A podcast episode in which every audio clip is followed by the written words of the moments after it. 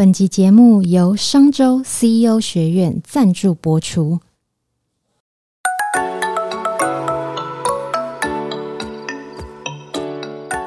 创业是一种态度，你的创业有人懂，新手创业不懵懂，邀你一同前行，创业时代。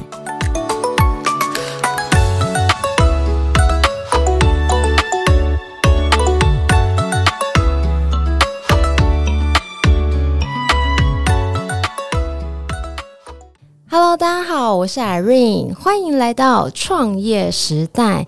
在这个 Podcast 节目中，您不仅可以认识来自各行各业的创业家，聆听他们的创业经验、人生历练，更可以丰富您自身的商业观点。那今天呢，这一集我想要跟大家分享，近期呀、啊，我读到一篇文章，呃，标题还有内容很吸引我，作者是刘润，他写。永远不要用战术的勤奋掩盖战略的懒惰。那刚刚好，我最近呢也在商周 CEO 学院的线上课程学到跟这篇文章不谋而合的一门课，教的是决策的修炼，企业转型的十二堂必修课。那这一堂课呢，我一边看一边学，我自己就有很多的代入感。那内心呢有很多的问题想要请教老师。那今天非常非常的荣幸，我们可以请。请到决策的修炼知名讲师来跟我们创业时代的听众分享一些策略上实用的内容。我先把来宾请出来，待会再跟大家一一说明我到底有哪些好奇的问题。那搞不好这些问题也正是听众们您心里的疑惑哟。我们欢迎前方略管理顾问执行长、现任 AAMA 学院院长，同时也是企业创新转型策略顾问。欢迎林。林志尧老师，谢谢 Irene，各位听众，大家好。志尧老师，我们呃创业时代的听众啊，有一些可能还没有上过您的课，可不可以请您帮我自我介绍一下，然后让他们有机会可以多多认识您？好啊，那我是林志尧，大家都叫我 Steve。啊，我其实我过去快三十年的工作经验里面，其实我我的工作的职位没有历练过太多，好，但是我的角色其实我觉得蛮有趣的。我的第一个工作在一个跨国的顾问公司担任管理顾问十三年，那我那第二个工作其实我去一个新竹的上市公司当策略长，嗯，那第三个工作就后来自己创了一个自己的顾问公司，同时也在创了另外一个公司。所以其实我历练过三个角色。那我觉得第一个角色作为一个管理顾问，对我最大的价值其实是让我有一个很有结构、很有方法，用全局的角度看事情。我觉得这个商业的问题百百种，可是怎么样有有有纪律、有系统的解决问题？我觉得这段的训练很很有价值。对，我想要跟致尧老师请教的就是这门决策的修炼。我看完的第一个疑惑就是。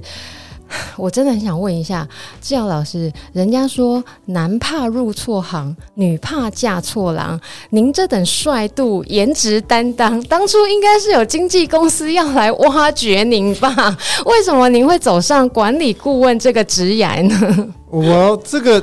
谢谢你，但是我觉得 这个没有在反纲上，我偷偷问的。我我觉得是这样，因为我我我我念书的时候有点坎坷，你应该说我太太不爱念书了，所以都不务正业，做一些其他的事情。不爱念书，学历这么高，然后你也就是就是一直在在在参加各式各样的课社外课堂活动啊、社团活动啊这些东西，课外活动。好，那所以呃，在这个历练里面学到很多。可是我真正从学校毕业开始要找工作的时候，我已经快三十岁了。嗯，所以觉得说哇，天哪，我的我已经有些同学甚至都快要拿到博士，我才要开始工作。我就觉得说糟糕，这个有点落后人家太多。所以我那时候在刚好在美国念书的时候，有机会接触到管理顾问公司，他们在学校招募，然后我就觉得说，哎，这个可能是一个非常快速可以累积实务经验的方法。那我也很幸运的就面谈有上。啊，所以就开始做。本来是想说做个五年就好，累积实务经验。明星这样。没有没有没有没有。但是我想说，管理顾问界的基努李维有没有？我其实很害羞的。但是我后来一做，没想到一做就做了十三年。那就后来才有机会再去转换一个角色，去从 in house 的角度去看事情。因为我觉得顾问有些时候是在外面看。其实好像知知道很多，可是你真的进到企业内去，嗯、才知道有一些痛苦啊，有些眉角啊，有一些真正。改变能不能落实发生的这些这核心的原因，其实你真的要去内部才看得清楚。真的，所以我也蛮高兴有第二段的这个经历，让我比较能够务实的去从老板的角度去想事情。好了，我真的要切回正题了，刚刚都是大家放轻松而已，因为接下来要问的问题真的很难。我真的看完那个决策的修炼十二堂课。呃，我不瞒大家讲啊，决策的修炼，我刚我光看啊，我总共看三次，第四次我把它当 podcast 听，就是我用听声音的方式。那这个呢，呃，我第一次在看的话的时候，我跟大家分享一下，我第一次在看的时候，有点像大陆的流行话，叫蒙圈，你知道吗？我看完我发现，哇，糟糕，我听不懂，怎么办？然后那时候还有点紧张，我想说怎么办？我听不懂，因为。一开始听的时候会很很蛮难的，然后后来我就再重复看第二次的时候，我才在呃用我们现实生活的代入感，才知道说哦，慢慢知道哪一堂课大概是在讲什么，然后才呃比较能够理解。但是我听说老师您的这门课，当初您原本没有要呃开这堂课的，那后来是什么机缘下，您后来首肯然后开了这堂课？你要么不做，一做就做的这么扎实深入。呃，我我觉得其实当时有个呃机缘，其实是商周当时的制作团队的负责人，他其实在前一个工作的时候，他其实是我们的我的客户，我前公司的客户。然后我我们在那一段时间也帮助他所要经营的这个事业有了突破，嗯，所以他其实还蛮感谢有这个这一段的帮助啦。所以后来后来他到了商州负责这件事呃这个学院的时候，他第一个就想到我。那其实我一开始拒绝拒绝原因，其实因为第一，嗯，我本来就不是很爱讲课的人，其实我本来就是很实做，实际上解决实际问题的人。嗯哼，这第一，第二，我觉得一个线上课程。这市场上这么多人在讲策略了，是那我要讲什么不同的东西？那我是觉得说做不到不一样，我干脆不要做。所以你干脆做哪一点？后来后来，他是说服我说，他说志尧老师，你既然不要讲课，可是你有这么多这么棒的实务经验，你要不要做一个作品？然后我还想说，好吧，把它当做是个作品集。嗯对吧？然后有像有像，然后就想，既然是个作品集，我也把它趁这个机会做个整理，把我过去快三十年的经验做个整理。嗯哼，那后来才有了这样的一个课程。这是第一，第二，其实是我思考的角度是，因为我经历过太多的决策，陪伴过太多的 CEO 做决策，所以我知道在决策的当下，啊，我陪伴这些老板其实都身经百战，也学富五车，上过 EMBA，什么课都有。那他这么多理论，为什么还做不了决策？真的吗？所以这个有些时候不是知识的问题，真的。然后也也不是单纯是经验的问题。所以其实我知道是在每一个那个决策的关键点，它真的有它困难点。所以有时候你学的再多，不见得用得上。是。所以我就想说，好，我们应该反过来，如果我的起心动念是要把我的知识能够有一些传承，能够帮助更多的人。那我也希望能够让这些知识能够用在对的时间点，所以我希望用决策的那个关键时间点，最常见的关决策关键时间点，从那个时间点来看，我们怎么解决这个问题？嗯哼，那这背后当然要加上一些理论的支持，跟一些实务的经验啊，还有一些工具跟方法，还有一些提醒。嗯，所以我觉得这样子可能，呃，我帮不了全世界的人，可是也许因为这样，我可以多帮一点点人。所以才有这样子的一个课程的设计概念，所以以决策者为中心开始去设计的一呃十二堂课，才这样成型的。我跟大家讲啊，这门课啊，虽然讲的呃很深入，但是我看到后来，我真的觉得很好看。我最后再来跟大家讲说，我觉得好看的点是什么？因为我看到最后一堂课，我真的有点感动。我我最后再来跟大家分享，小小埋个那个小小埋个梗这样子。那我先来请问一下致尧老师，转型的时机点到底是什么？因为我看这堂课的时候，我发现有一件事情，包含我们自己呃在。经营呃餐厅事业的这个过程中，我发现什么时候该转型这个问题虽然很简短，可是它一点都不简单呢。这个问题可不可以请致尧老师帮我们呃分享一下？好啊，因为这个其实是所有的生意的经营者应该都一定会面对到问题，就是我的生意如果短时间碰到了困难，无法突破，那我到底要坚持？还是我该调整？对啊，到底要 有些人说，说不能放弃嘛，对不对？对，有时候你不要放弃啊，坚持久就你的啦。没错，没错。所以有些时候你会觉得你一直拿头撞墙，这个你要等到哪天把头呃墙撞破吗？还是头会先破？嗯，那所以你怎么去判断这件事？这本来就真的是很难。是啊，所以呃，我我我们在过去很多的食物的经验上来看，我我觉得如果要归纳几个重要的点，就是其实有些时候你你做一个老板，或者你做一个决策者。嗯你有些时候要从每一天在做的这个作作战战场的壕沟里稍微退出来，把你的视角拉高一点，去看看说你所处的这个战争，你在打的这个商场这个战争，你到底在打什么仗？也就是说很简单，这抽离吗？是对，有一点抽离，去看你要冷冷静判断一下，说你要做的这个生意啊，到底这怎么做啊？好，这个有几个判断的方法。嗯、第一个就是说，你去判断一下，说你的生意啊，到底。在这个市场里面，你占的你你的市占是有多大？你有多大的影响力？嗯啊，那当然有很多人说啊，我新创公司啊，我小小的，我这生意市场这么大，对不对？餐饮，比如餐饮业，餐饮业是个千亿的市场，嗯、是我再怎么做，我的市占都很小。嗯，这个答案对也不对？比如说，我用 Irene 你的例子就好。好。比如说餐厅，一般来说，餐厅能够服务的范围大概就是方圆几公里之内，嗯，对吧？对啊，那你做的好一点，哎，也许大大一点，放于一个城市好了，就你做到很有名。你说你做的你这个餐厅很棒，棒到说大家从高雄飞来吃或新加坡飞来吃，哇，那太棒，你是世界级。是，可绝大多数的经营者或餐厅不会做到这儿，嗯嗯。但所以你说说餐饮是个千亿的市场，对，可是实际上你服务能够去。触及的市场，也许就是方圆那十公里，嗯，所以你要去判断的事情说，说我在这方圆十公里之内，我到底能够吸引到多少人？有多少人是我想吸引？比如说你现在做 fine dining，嗯，那 fine dining 这个台北有多少人是会是很喜欢吃 fine dining，嗯、每个月愿意去吃的？嗯、哼他有一个感觉，你有没有办法碰得到这一群人？是你有没有办法吸引到他们来？嗯、你有没有需要？然后你能不能？所以你要去判断，是你想要去做的这个生意所吸引到这群人，你到底有没有办法去取得？嗯，那这群到底是不是够大？是。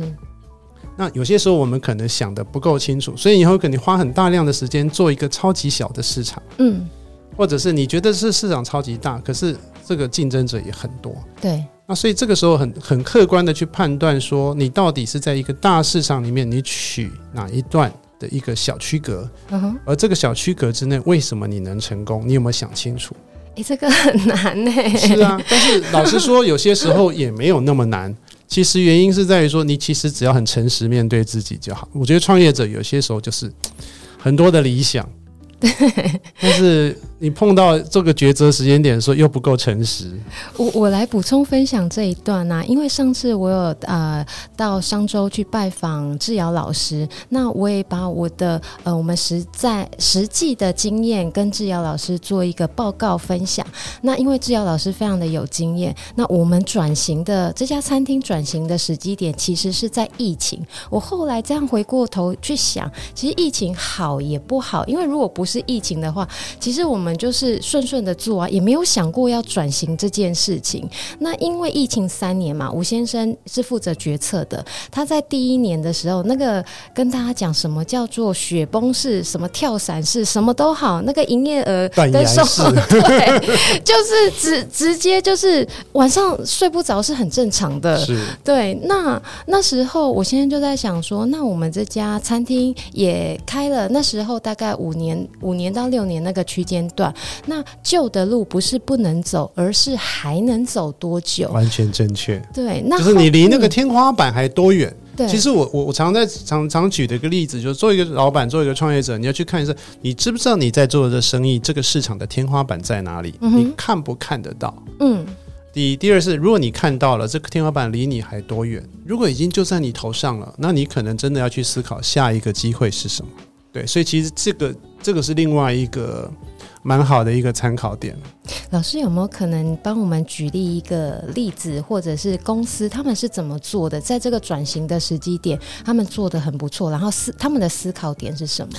好，比如我举个例子哈，我之前有服务过一个客户，他是做这个精密机械这个加工，但他做的这个零件是为了航空、嗯、航空这个航空业的，OK，所以这个 Air Airbus 波音是他的客户。那但是因为他做的很好，所以已经把这个零组件跟这两个客户服务的很好了。可是，一样嘛，这个市场就这么大，所以他在思考的下一个点是说，我说他有两个选择，第一个是说，原本我做零件，那我要不要变成一个模组，也就是说，我多本来一个只是做几个零件嘛，那我现在变成一个模组，哎，但是我服务的是同样的客户，嗯哼，但是所以这代表是说，他可能要开始去。去做多一点零件啊，他有组装、要设计的能力了，对吧？哦、这是很过去他只是在做加工擅长的。嗯、那当然，他有另外一个选择，说：“哎，那我们不要去做模组，嗯，但是呢，我就去做这个，比如说国防军工，哎，一样是很精密机加工，一样，但是是不同行业的。嗯哼，好，所以公司的高阶主管呐、啊，就是两派，刚好十二个人，嗯、六票对六票，无法取得答案。”那怎么办嘞？嗯，后来我问他们一个核心的问题，说：你觉得你生意的本质是什么？精密机械。对，所以你觉得你是航空业哦，还是你觉得你是精密机械加工业？那结果嘞？哦，那后来他们探讨了很久，觉得说他们最擅长的是这件事情，呃，而且如果要去发展。比如说，我刚刚讲要做成一个模组，它就是要多很多新的这些能力，设计的能力、组装的能力、品质测试的能力，这些可能都是他不熟悉，但是有相对门槛的啊。那另外一个是，虽然说同样是精密机械加工，去到不同的行业，比如国防军工，这些可能是他相对不熟悉，但是是。他可以透过既有客户的影响力去延伸，嗯，然后，所以他只要再把客户跟市场的这个拓展这件事做到的话，他其实很容易取得这个订单，因为他的核心能力就是把这个精密机械的这个加工的品质啊、这个强度啊什么做的超棒，这个都已经是证明的了。后来他们就觉得说，那我应该是专注在做这件事情，精密机械加工这件事。对，对，所以我就说。有些时候是回来去想哈，你生意的本质是什么？在不同的市场，啊，那个不同的市场，这个市场到底有多大？那个天花板在哪里？嗯，所以如果你觉得说，哎，我用我的这个能力去到这个新的这个市场，重新定义你的生意，那说不定你就有一个全新的机会会发生。哇，好，很好的故事。可是像。呃，老师除了是呃商州 CEO 学院的讲师，同时也是 AAMA 的学院的院长。那碰过非常非常多的年轻人新创公司，像我们刚讲的，像我们是已经呃以 JK 来讲的话，我们创业十十四年了。那目前大概在五十人左右的中小企业这样子。那老师刚刚讲的可能是比较大型一点的公司。嗯、那有没有针对新创业者这种呃几人团队？他们也需要做转型吗？有啊，很多。比如我举另外一个例子，就是比如说，呃，有一家公司，呃，它叫做 Tripresso，嗯，啊，他以前在做的事情就是，他一开始创业在做的题目就是，我怎么样去，呃，把这个团体旅游做个比价。嗯所以，当我们想要去做团体旅游的时候，我们就可以去去比价，去比较一下 package 怎样怎样怎样。他是从做旅游业起家的，嗯，后来就那一路就转转转做到不是只有做这个，也有帮中小系呃旅行社做他的中小旅行社的系统的一些支持啊，什么这些东西。但是他都是围绕在旅游业，结果碰到疫情。可是他是工程师，他们是一个平台系统平台，P、哦、系统平台，对，所以本来是给一个消费者可以来。我想要去参加旅游团，我来去比价嘛。哦。然后后来它就是一个平台，后来这个平台之外，它也让中小企业的旅行社，全台湾有三家三千家旅行社。嗯哼。可是绝大多数的旅行社都没有办法自己设计旅行团，它都只是卖大型的旅行社设计出来的旅行团。嗯。可是这些中小企业旅行社资讯化能力不足，你怎么帮助他们？所以他也作为一个另外一个服务，嗯，另外一个系统去。帮助这些中小的旅行社做这个资讯化的事情是啊，那不管怎么样，他碰到的这个海啸，要不然就是疫情嘛，对，也是海啸，也是一种海啸嘛，对吧？对，所以这家公司就被迫要开始去转型。嗯，所以嗯，后来他们在这个疫情期间，他们找到一个核，他们找重新去思考它的核心是什么？它除了处理资讯流之外，嗯，其实很重要一点，它也是在处理金流。所以它刚好有这个机会切出来一个新的金融产品，就是叫就是一个虚拟的信用卡。虚拟信用卡是指就是我线上刷信用卡，然后可以呃在就想象我们大部分人是一张实体的信用卡，有固定的卡号。嗯、可是呃，这个虚拟信用卡一般呃消费者用不到，但是是企业比较会用得到。B to B 这样吗？呃，或者是大公司，比如说我给高阶主管哦，会给一张，那高阶主管出门出差公出，哦、然后我要刷卡，那就是公司就付了这个费用哦，跟公司报账。对对对，哦、可是。以前这个这种企业卡都是实体的卡，那它的控管很困难，所以一般来说也都给高阶的人使用。那可是这个虚拟信用卡推出来，就是说我可不可以让全公司的员工在出差的时候，必要的时候，我就是用，比如说 Irene 要出差，你这次要去。上海出差，嗯，那你的职等呢，可能就是可以飞商务舱。那你一天呢吃饭可以有随便讲两千块，嗯，你可以住五千块一晚上的旅馆。那你比如这是公司规定的旅游政策，是。可是通常你去到这当地之后，你会实际上怎么做？谁知道？嗯、你拿回来报账的时候，那公司的会计看到你超过你的公司规定，能怎么办？通常不怎么办，就过了。嗯哼。哦，那所以那所以怎么样透过这个虚拟信用卡开始做，从差旅管理、费用管理，那这是他以前做旅游的强项嘛？哦，对不对？可是除了这之外，另外一个他衍生出一些更新的一些服务，比如说，因为我用虚拟信用卡，嗯，所以我就知道每一笔呃。交通移动会产生的碳足迹，所以我就可以开始对，因为现在开始谈永续，对对对，大家公司都要去算啊，每一个人出差、出勤、出差产生了多少碳足迹，产排碳多少，那这个一般大公司去算这件事非常痛苦，都要人去算。哦，可是因为他现在用了这个之后。它可以自动去算出这个来，解决非常多的问题。欸、我以为是用那个 Apple 有一个功能，我以为用那个算。它其实就是可以自动化去处理掉很多这样的事情。那觉得最好最好最好最好的一点就是，哎、欸，我们一般消费者，我们刷卡不是有现金回馈吗？对对对。哎、欸，那现在公司以后公司去付钱，那公司你刷公司卡，那银行就会这个现金回馈给公司，所以你公司本来要付的这个费用付了就付了嘛。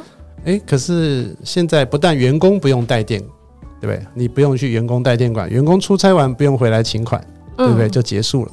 然后呢，公司刷了这个信用卡之后呢，银行还会会现金回馈给公司。哎，这样双赢哎，那就大家都赢啊。对，员工不用垫款，员然后员工也不用去，那大家不用去处理这些收据。然后，所以我要讲的事情是说。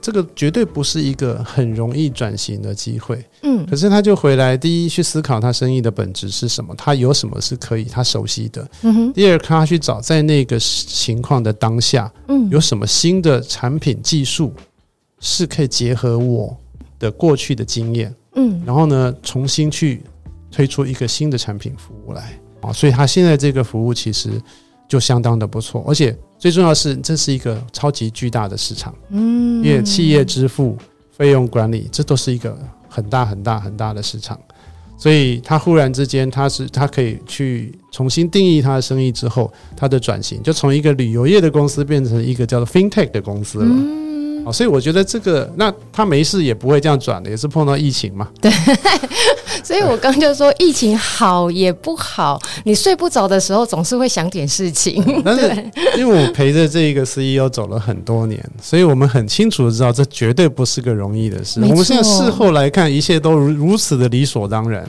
可是在当下的每一个决策都很困难。比如说。我到底我的本质是什么？我到底这个东西是不是有机会？我到底能不能转得过来？嗯，那我该要怎么去突破，找到我的第一个客户啊？我怎么去取得我关键伙伴的合作？这些这些都是每一个都是很重要的决策跟困难点，跟甚至于我该跟谁合作，嗯哼，我才能突破？这些都是很困难的决策。刚刚讲到啊，跟谁合作？关键伙伴啊，这里啊，这堂课有一。有一个我也觉得很有兴趣，然后我觉得致尧老师讲的非常的好，叫做外部支持。这个地方可不可以请致尧老师来帮我们讲一下？因为我就很想现场听听您怎么讲外部支持。而且上次我去拜访您的时候，您有讲一个迂回的，有点像迂回的推荐、迂回的推销，不要。就是横冲直撞的这样子去取得呃上头的支持，或者是呃有时候是呃一代到二代的接班问题，这个可不可以请致尧老师帮我们说说看？好，呃，这个其实我我自己当顾问，或者是自己在企业内当高阶主管，后来当创业家，嗯，我觉得在这三个不同的视角，会让我们会知道说，有些时候你人在当局者。局内呀，嗯，第一会有盲点，嗯，第二个其实你很有可能面对你的主管，有些话你该讲，有些不能讲，嗯。啊，然后甚至于有些事情讲了之后出事就是你的责任，而且又派系问题很复杂，欸、对，所以我我觉得这个支持体系有几个面向，其实所以其为什么其中有一个单元我特别在谈所谓支持体体系的建构这件事很重要，因为我认为支持体系有三个面向，嗯，第一个就是说。你在公司内一定要有认同你的志同道合的人，那这个不是拉帮结派，不是要搞派系，不是要搞山头，嗯哼，而是你要知道说你要做这件事的时候，你要去找到什么样的部门，你知道去哪里去找什么样的资源，可能可以接得上。所以你的你对于整个组织运作的方法、人的熟悉啊，有一些人家相信你啊，愿意去。跟你一起做，我觉得这个是重要的。不能人缘很差，哎，不能人缘太差，但是也不是为了讨好人而去变烂好人这样，而是人家相信说，哎，Irene 来找我，这个这个人，我相信，我相信他想的事情是他说到会做到，嗯，哦，是这样的事情，哦，所以当然这是内部的，嗯哼，但是我觉得更重要的有，大家都会知道说啊，我们需要这个公司内的这个，当然有另外两个面向，就大家可能比较呃没有提到，第一个是。外部的支持，所以很多人会跑去进修、念 EMBA、参加福人社，干嘛干嘛。那这也是外部支持的一种。这是外部支持的一种，因为外部支持有几个面向：第一个，要么就是人脉的拓展、生意的拓展；要么就是知识的拓展，对不对？要么就是经验的拓展。我以为是就是跟人呃建立起关系才是那个外部支持，原来这个也算哦。它也算是一种支持啊，因为其实应该去思考一下，我们我们做生意其实需要有很多。多的资源嘛，是。啊，那我我怎么样去取得对市场的了解？我怎么样去取得对客户对通路的了解？嗯，那有很多时候你必须要透过这一些这些知识的体系啊，或者是同业的联谊啊。嗯然后，或者是呃，你有一些行业的专业的交流的组织，比如说律师有律师的联谊会啊，哦、会计师有会计，所以有些时候你们可以在这里讨论一些，对对，对，呃，一些行业的趋势或行业内大家看到的现象。有有有，你这样讲起来好有画面感哦。对，所以我觉得这个知识体系一样，我认为它不是为了社交而社交，嗯、但是有些时候是你可以因为这样更了解外界发生什么事情的同时，你可以得到一些 idea，、嗯、得到。一些资源，那甚至于得到一些呃意想不到的一些灵感都有可能。好，而有些有些时候，这个是我觉得是外部知识体的第二个面，我的知识体系的第二个面向。第三个面向其实是我觉得领导者的个人，因为我觉得我们我我觉得。工作跟生活是无法分开，嗯、因为我们就是个人嘛，对对，不对？特别是创业家，没错，你工作就是生活，生活就是工作，但是这个好也不好，对对不对？哦，那所以我认为它其实不是个平衡，而是它是一个嗯，它是一个融合，嗯，哦，那但是你必须要知道什么时候你需要一点点 break。所以我认为有第三个面向是你要去体验到你也是个人，嗯，那么只是每一你每个人有每个人的极限，每一个人有去调试自己身心的方法。大部分创业家都是有一开始有坚强的热情跟意志力，可是通常你的代价是你的健康，没错。那有些人的代价是家庭，对。那不管怎么样，这些都会回来去影响到你在工作上或你作为一个人的一个平衡。所以我认为第三个支持体系是支持你自己。每一个创业家或每一个经理人，他个人的这个身心的一个平衡跟稳定。可是像呃，以外部支持来讲啊，有没有哪家公司？诶，你觉得他真的做得很漂亮？就是这个可以拿来让大家学习一下。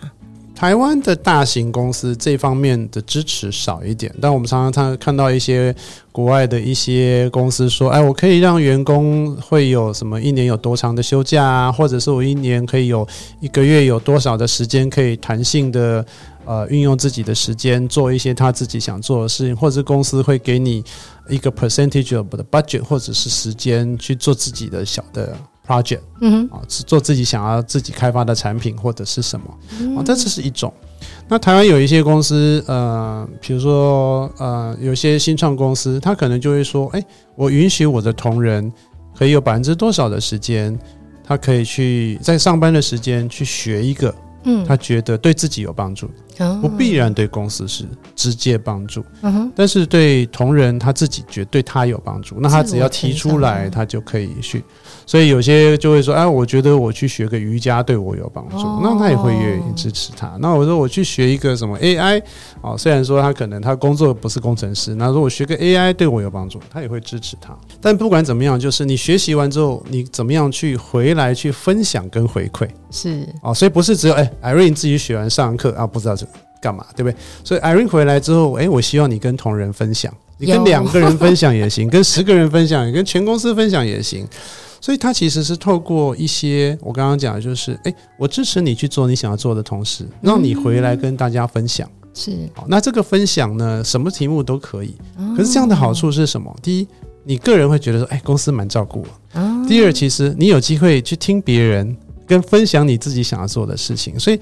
在这个同时，同事之间的关系就不是只有工作，而是我多认识哦，原来 Irene 喜欢这个呀。那我们有同好，我们有兴趣，是啊，那就可能多了很多的话题跟支持。嗯，那所以我认为是支持体系的建立。这件事也很重要，那我觉得领导者更重要。所以有些领导者就是说，哎，我可能会参加什么跑步啊，啊，对对对，啊，骑三铁，搞三铁啊，这是很好，这也是另外一种你自己知道你要去照顾你自己的身心状态。还、嗯啊、有人就去学瑜伽，有人去上身心灵的课啊，那不管那个都可都好都行。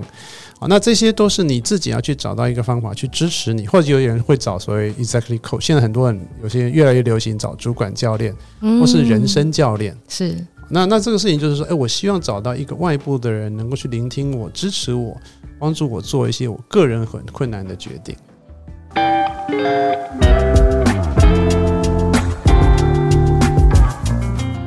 还有啊。真的，我在这边要特别讲，因为我们身边可能是年龄的关系，有很多大家要接班了，然后接班就会有世代传承的问题。那年轻人有时候，但下一辈嘛，那新的资讯很快啊，觉得说啊，公司。呃，爸爸、阿公以前做的事情，那现在这样做就行不通啊！我跟我爸讲又没有用，然后那个冲突就起来了。那上次我有针对呃这这件事情特别请教致尧老师，致尧老师一点我就通，我就想说哇，对吼，我怎么没有这样子想过？那个迂回的方法是什么？就是不要直接冲撞那个爸爸、阿公这样子。我常常举一个例子，我们干顾问的哈，常常是这样哈。有些时候呢，公司大老板找顾问公司来给一个报告给董事会，是他不见得不知道答案是什么，但是他就可以去找啊，这个是知名全球知名顾问公司建议的这个方案，董事会董事们请支持，对不对？哦啊，然后呢，哎，三年之后万一没成，他就说，哎，这个某某某大公司都这么说了，那你叫我怎么办？我们可以开玩笑，但是开玩笑归开玩笑，它有一些本质性的存在，就是说。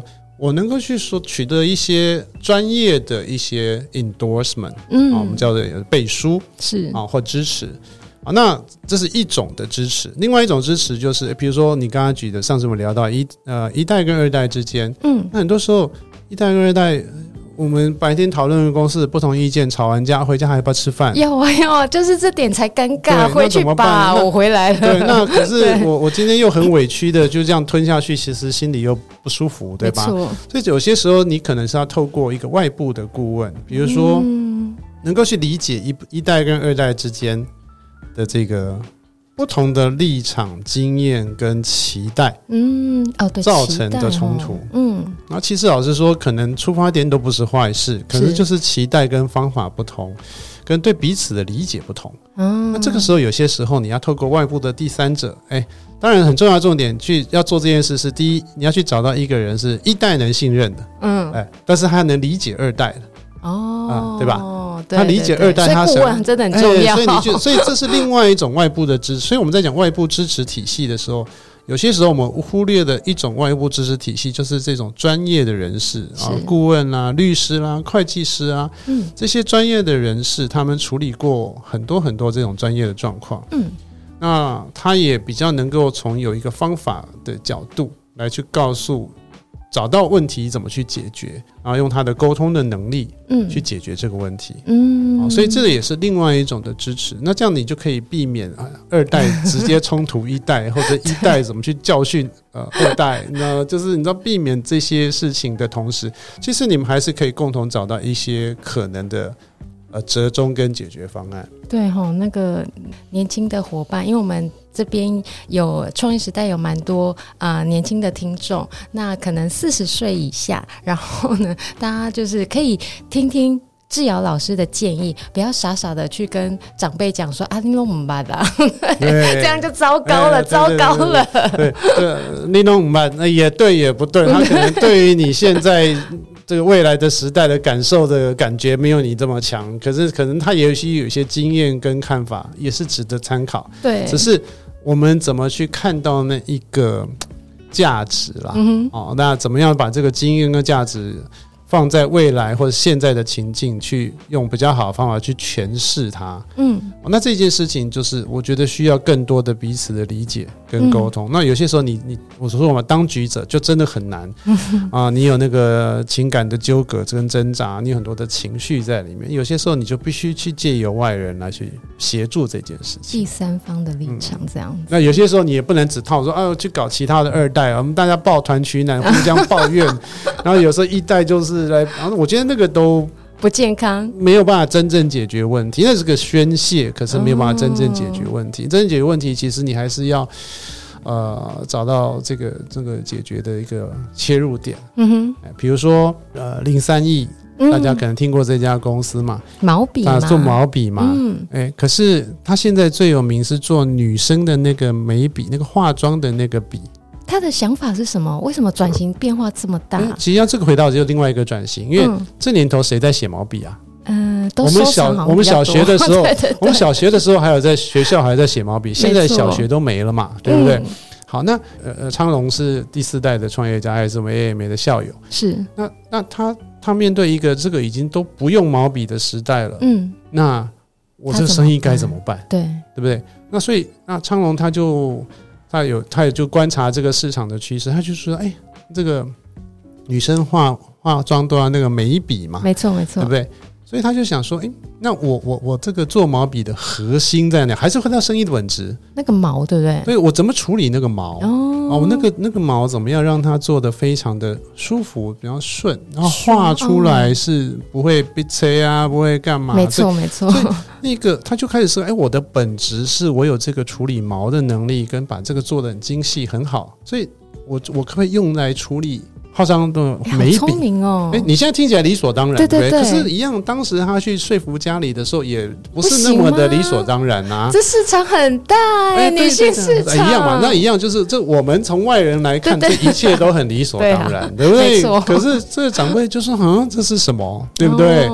所以，嗯，昌隆其实也常常在分享他的故事，大家也可以 Google 一下。我觉得这个是因为另外一个我觉得很棒的一个例子，就是说你可能觉得理所当然，可是他怎么经历过这一段去说服？说服？那我可不可以小小请教一下，他最后说服呃长辈的点是什么？他怎么去做这件事情啊？呃，其实我觉得是这样。其实，嗯，我觉得 generally 来说，不是说单指这个个案了啊。嗯。但我觉得基本上来说，我我觉得如果你要去推一个新的想法，最好的方法就是你你自己先去试，做的一点小成果出来。明白。那带一些。是带一些真实的市场的回馈，嗯哼，跟初步的成果，嗯，去证明说，哎，你这个不是只是你知道讲讲而已，哎，也不是想想而已，是看起来是真的有的，所以你要去找到一些事实来支持你，明白？或是找到一些外部的人来协助你说，哎哎，对，这个看起来是个趋势，嗯，然后你，所以你你要找到很多很多的支持嘛，明白？哦，所以你你自己去试，有成果。那你有找到一些专业的人，能够去说，嗯，这看起来是个对的方向。那回回到生意的本质，你知道你的本质是什么？你知道这市场有多大？你知道你有没有能力去吃这个市场？那你这些事情怎么判断清楚，才能去做选择？嗯，像我们刚从刚刚聊到现在啊，志尧老师讲了非常多关于决策的修炼、企业转型十二堂课里面的内容，这个都是在我总共听了四次以后，体体会下来的事情。但是啊，我。刚刚就要回到刚刚的关子，我现在要来讲，我看到最后第十二堂课的时候，其实我有点感动，而且我觉得致尧老师的铺陈铺得很好。然后铺到最后一堂课的时候，他想要把啊、呃、这个决策的修炼的重点再拉回到决策者的本身，就是你把你自己当一个人看。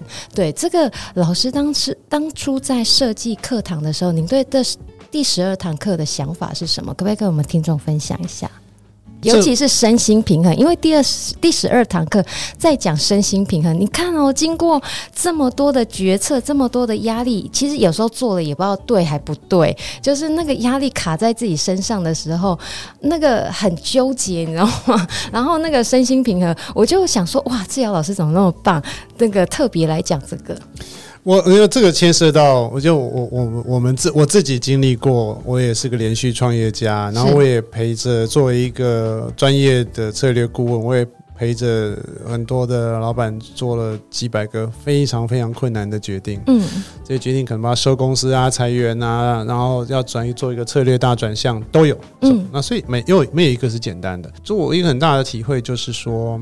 决策者自己的身心的素质跟你自己的脑袋的这个想法，会决定了这家公司的未来。所以我常常说啊，决策者是公司的天花板。你自己的眼界、你自己的能力、你自己的身心状态，这三件事情决定了公司能够有多好。所以，假设你的眼界、你的能力跟你的身心状态都其一不太好，你大概就会让公司会卡在某个地步。可是，像老师，您怎么陪伴这些 CEO？然后他，你都怎么建议他们去保持身心平衡这件事？我觉得，嗯，还是大家有什么撇步吗？好方法？其实我我觉得是这样，身心支持这件事，其实回到还是一个 self awareness，你必须要有对自我的觉察。嗯哼，那有很多时候决策之所以困难，特别是策略的决策之所以困难，因为。策略，什么叫做策略决策？策略就是有个本质，它就是高度的不确定。真的啊，因为错了不知道会不会成功。虽然有很多理论支持哦，我们也找了资料，可能市场上也有成功的案例，但不一定套用在这个公司身上，它就一定会成功。因为每一个时空环境都不同，嗯，每一个行业都不同，每一个决策的那个时间点不同，或者在同一个时间点，不同的公司做。同样的一个困难，比如说那个那个我刚刚讲的这个疫情来了，旅游业可能有上百家、上千家公司倒闭，没错，或是面面对同样的挑战，可是他们所做的这个决策可能会很不一样，嗯，跟决策者本人跟他公司所掌有的这个资源，跟所以这一切都会影响到他做这个决策，嗯哼，是什么，跟做完决策之后的结果是什么，所以我才说我们必须要很。回到每一个决策都是一个独特的一个点，他没有一个公式跟一个理论说，你就照这样做，你一定成功。嗯嗯、哦，这个是所以策略的决策就是高度的不确定，这是第一。嗯、第二是大部分的策略决策是不可逆的，所以你做下去就这样。嗯、因为这样，所以决策这件事有很多的不确定性，所以因为这个不确定，你有很多的恐惧。嗯，所以很多人会因为恐惧，它会发生什么问题吗？呃，会产生第一，要么就是无法决断。嗯。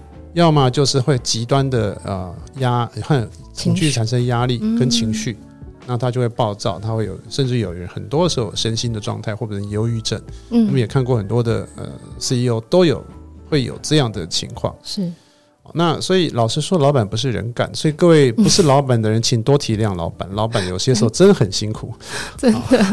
但是话说回来是说，有些时候你如果去。只是因为恐惧不做决定，或者是为了恐惧而去选择一个你觉得好像不叫不恐惧的一个路径，比较安稳的路，它不见得是好事。嗯、所以，我们还是回来去看的事情是：这个恐惧是你所基于的这个事实，它的风险是什么？你可以采取什么行动去规避它？嗯哼，你可以采取什么方法去让你所害怕的事情或无法控制的事情，是掉在一个相对。就算发生了，对你影响不大的，所以这个其实有一些理性的方法可以解决的同时，第二个其实要回过来去面对的是，你有恐惧做这个决定，其实可能不是不是事情本身哦，而是你自己过去可能对于这样的状况，你这个人就是会回避这种类型的决策。哦比如说，那裁员啊，哦，这是最常见的状况啊，公司就是公司就是赔钱啦，嗯嗯，那这个这个这五位同事就可是怎么办？他跟了我十几年，我要把他裁掉吗？对，所以那这个时候你就会有这个，那会有这个坎，然后你就是啊，我要把工同仁当家人，对不对？那就那可是这时候。你你明明知道什么是对的决策，可是你就会心里有个坎，说我不该裁员，裁员就是坏老板。这个很经典呢、欸，这个很发生在很多人身上哎、欸。可是话说回来是，是你今天不帮助这些人离开，嗯，你可能去在惩罚那些其实是有生产力、有贡献的人。所谓的帮助这些人离开，志尧老师在课堂里面有讲到这件事情，可不可以请志尧老师帮我们特别说明一下，怎么帮助呃这些人离开，然后让公司得以继续生存？其实我我我我觉得回到一个我我这是我个人的理念了，就是说没有人是无可无法被取代的，是这是第一。第二，我们也不要假设一个人会一直留在一家公司。啊，就好像一台车从台北开到高雄，你不能假设每一个人台北上车都只坐到高雄。嗯，啊，他说明在桃园下车，在台中下车，那台中也会有人上车。嗯，所以我觉得我们经营一家公司，我们要看待的事情是，我不管在什么时间内，有人上车，有人下车。嗯，上车的人、下车的人，他都是第一是呃清楚的、开心的、有贡献的。嗯，然后如果我们觉得说他陪我们从台北走到台中。那我们曾经有一段一一段愉快的时光，可是接下来我们要我们要走的路不是擅长，不是他喜欢的，那我们就应该去好好的去谢谢他的同时，帮助他去找到下一个适合他的。我我认为这个其实是比较健康的，所以有些时候我觉得我们会有一个做老板有一个心理的障碍，是我应该照顾员工，嗯哼，可是你你照顾员工应该是要去照顾。帮助你现在跟未来，大家能够去创造更大价值的是全体，嗯、而不是少数的几个人。这第一，嗯、第二，他不见得留在你公司，你能够照顾他更好，他说不定到别的地方有更好的发挥。没错，没错。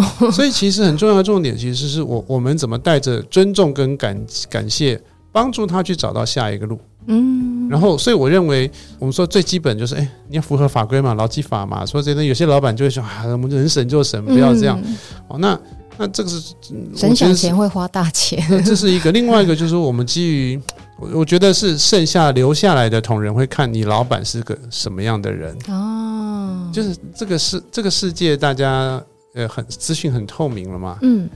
你也不想要去跟一个很苛刻的老板。你要是看到他这样对待这样的人，你怎么知道？你就说，哦，搞不好两年之后他也这样对我。哦，对。所以那那真的有能力的人，可能时候到他就先走了。哦，对嘛，就是我刚讲的，省小钱会花大钱，对不对？对啊，所以就是说，我认为所有做的这些事情，就这个道理不是在讲，就有人觉得说，看这是一个 Steve 在讲这是什么？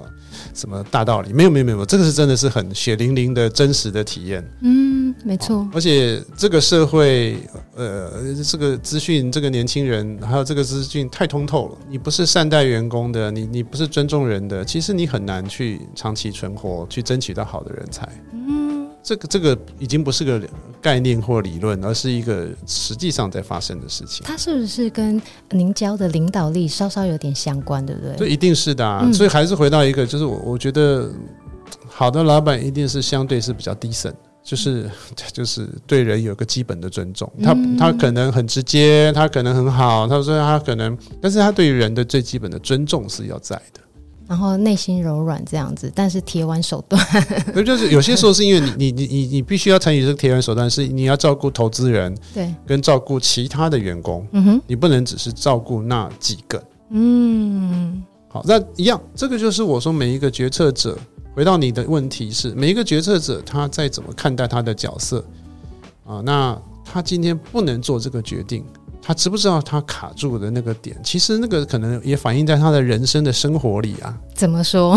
很简单啊，他今天很有可能就是没有去处理人的问题，很有可能是他无法处理有问题的员工。他说不定在他生活处理人的其他面向，他可能有同样的问题啊。嗯，这个我小小小小的透露一下。诶，虽然不知道可不可以讲，但是我还是讲了啦。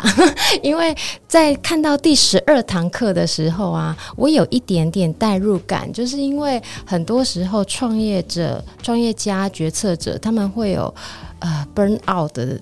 的时候，就是燃烧殆尽的时候，哇，真的不行！我觉得那种老师在讲的那种痛苦还有挣扎，我我们真的体会过。然后，尤其我们是呃小小分享一下，我们是夫妻创业，那夫妻创业一起创业的时候，哇，burn out 的时候就会非常的撕裂煎熬。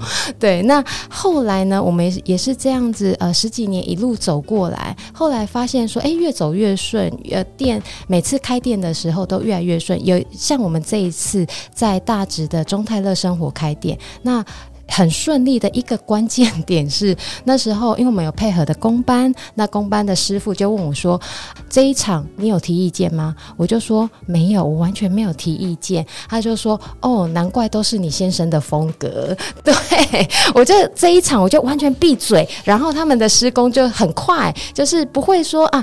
又要听老板娘的意见，然后老板又有主张，这样子就变成说夫妻创业的时候，有一有时候有点像跳舞，你前进我后退，你前进我后退的这种脚步。对，我觉得这个小小分享一下夫妻创业，有时候这个 make 就是如何保持身心平衡，这个分享给大家。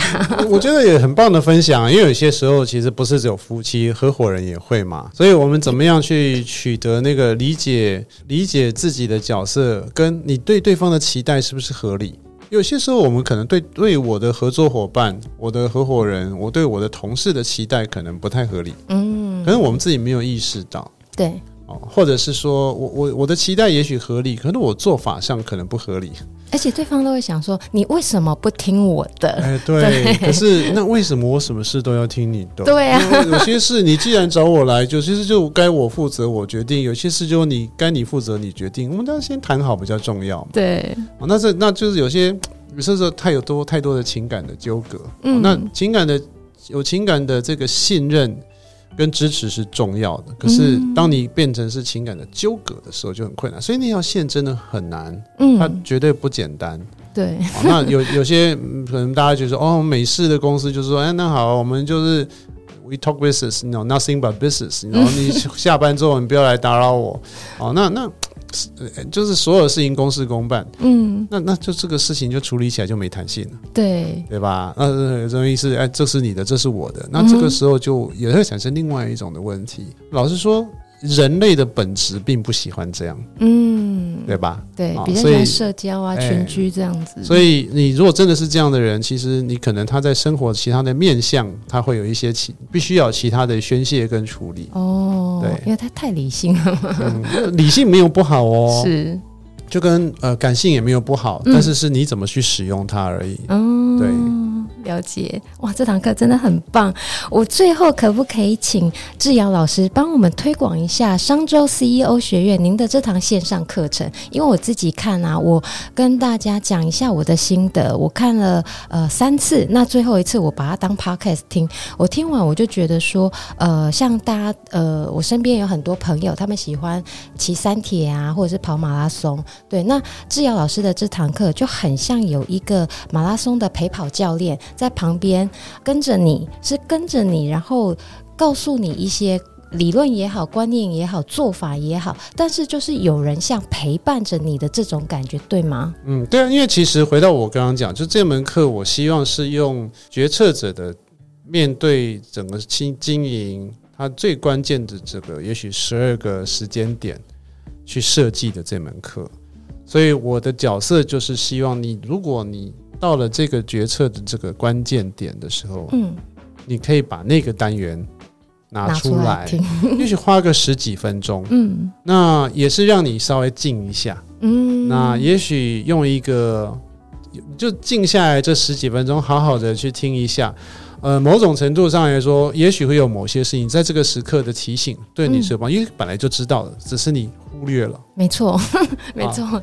第二是，你也许好好的静下来，这十几分钟本身就很有价值。嗯，有些时候我知道，我们作为一个决策者、领导者，有品质的静下来时间都很难。嗯，每天要开不完的会。所以我，我我这个课的核心的概念就是，你可能要有一个，你可能就跟 Irene 讲，哎，你第一次先有个框架性的理解，嗯、然后从头到尾知道是怎么回事。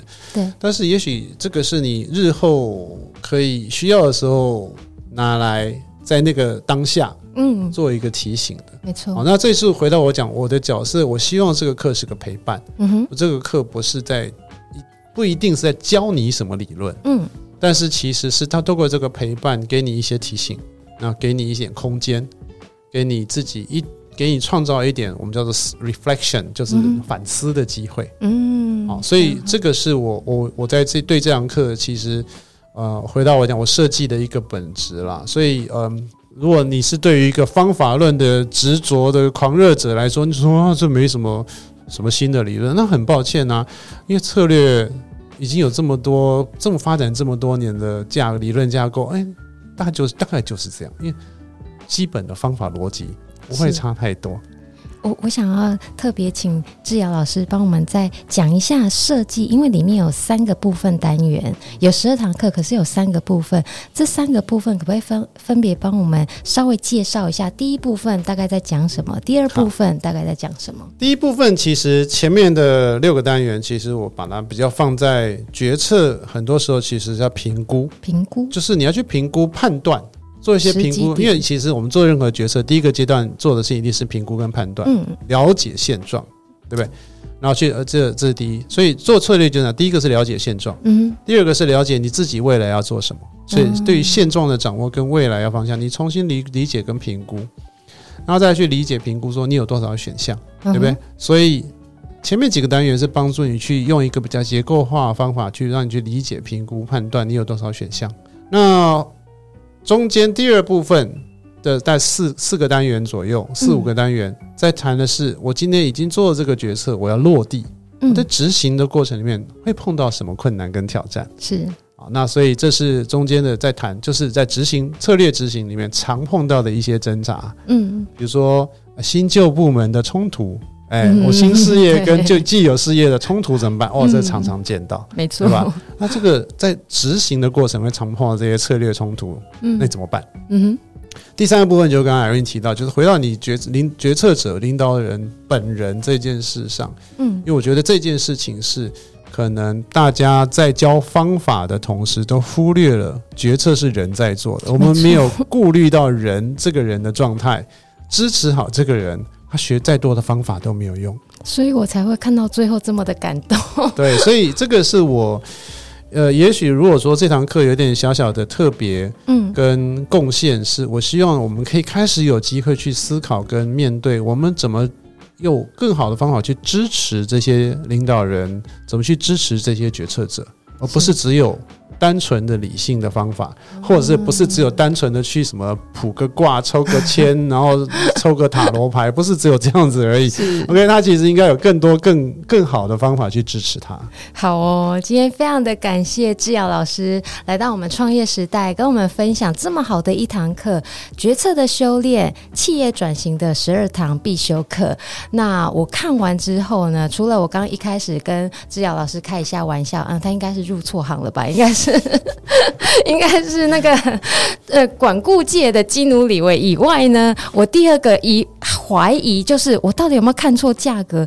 这个你这堂课卖六千多，我就想说，我我我有看错价格吗？我还看我还刷了一下，然后那个网站还重新整理。嗯、有有有，我有我有跟商周讲，这个课应该不止这个钱。